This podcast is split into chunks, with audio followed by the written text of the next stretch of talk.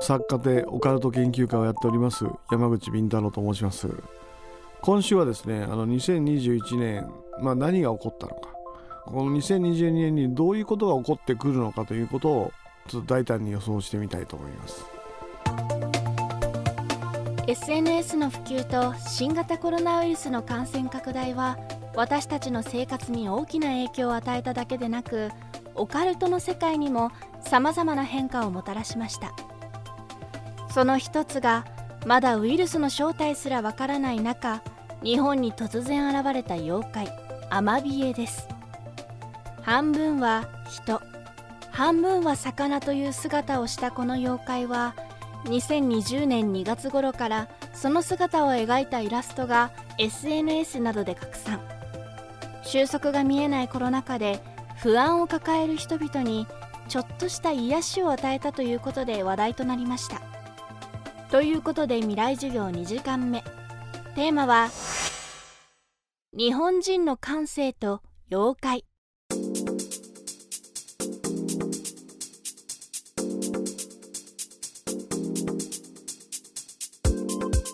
アマビエっていうのはもともとカタカナでアマビエと書くんですね。でアマビエはアマヒコだったんですよ。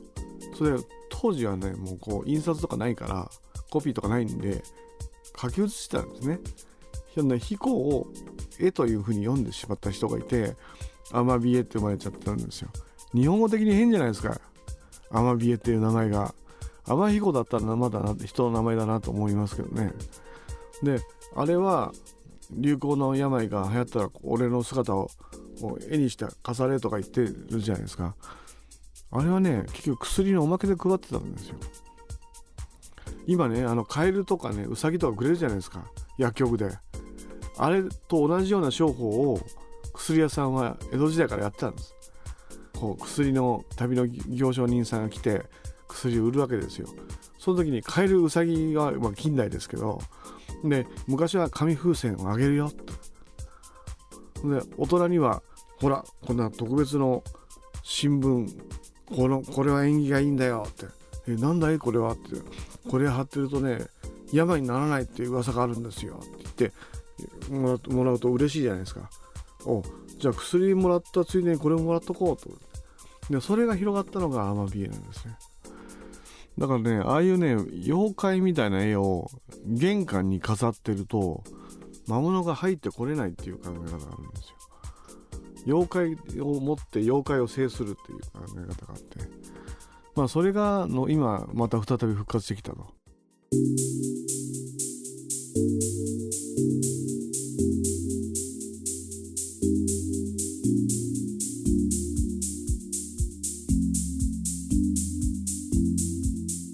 その一方日本人は昔からトラブルや不安なことがあった時にそれを妖怪の仕業にするという考え方があったといいます例えば沖縄や奄美諸島などでは集落と集落の境目で窃盗などが起きた時にそれを妖怪に盗まれたとすることで曖昧にして集落同士のトラブルを回避したというようなこともあったといいます。こうした独自の考え方について山口さんに解説していただきました。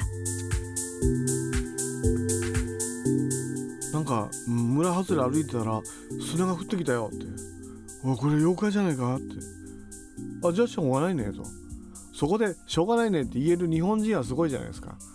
しょうがないことないんだけどね。うん。それはそれも大問題なんだけどでも妖怪だったらいいやって言えるところが日本人の懐の深深さかな。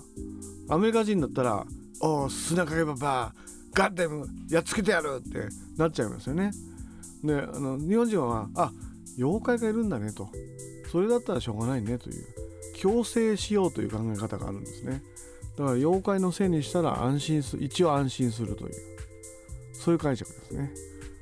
でまあ奄美大島など見聞っていう吉村という方は沖縄本島の方で妖怪のせいにしちゃってまあ実際はもう生活の苦しかった人が盗んでるんでしょうけどまあそれを優しく危機回避してくれたなんか人間特有の優しさみたいなのがあるんでしょうね。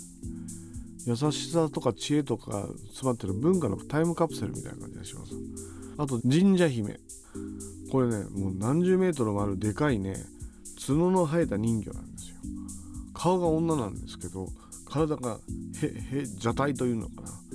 これが海で取れると不吉なことが起こると。で今神社姫の正体を考えていくとどうもねあの深海魚じゃないかなと思うんですよ。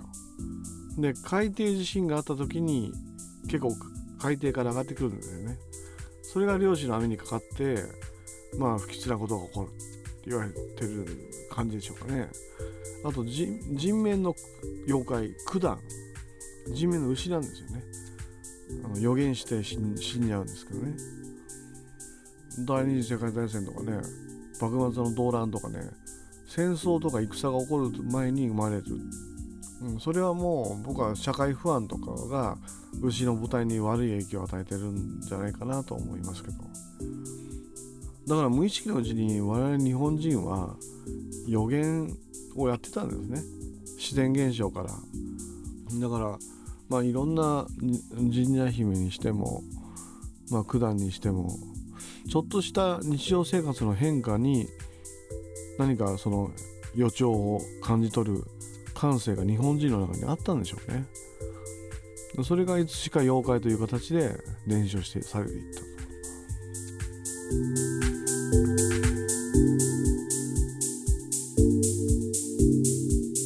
未来授業今週の講師は作家でオカルト研究家の山口敏太郎さん。今日のテーマは日本人の感性と妖怪でした。明日も山口敏太郎さんの授業をお送りします。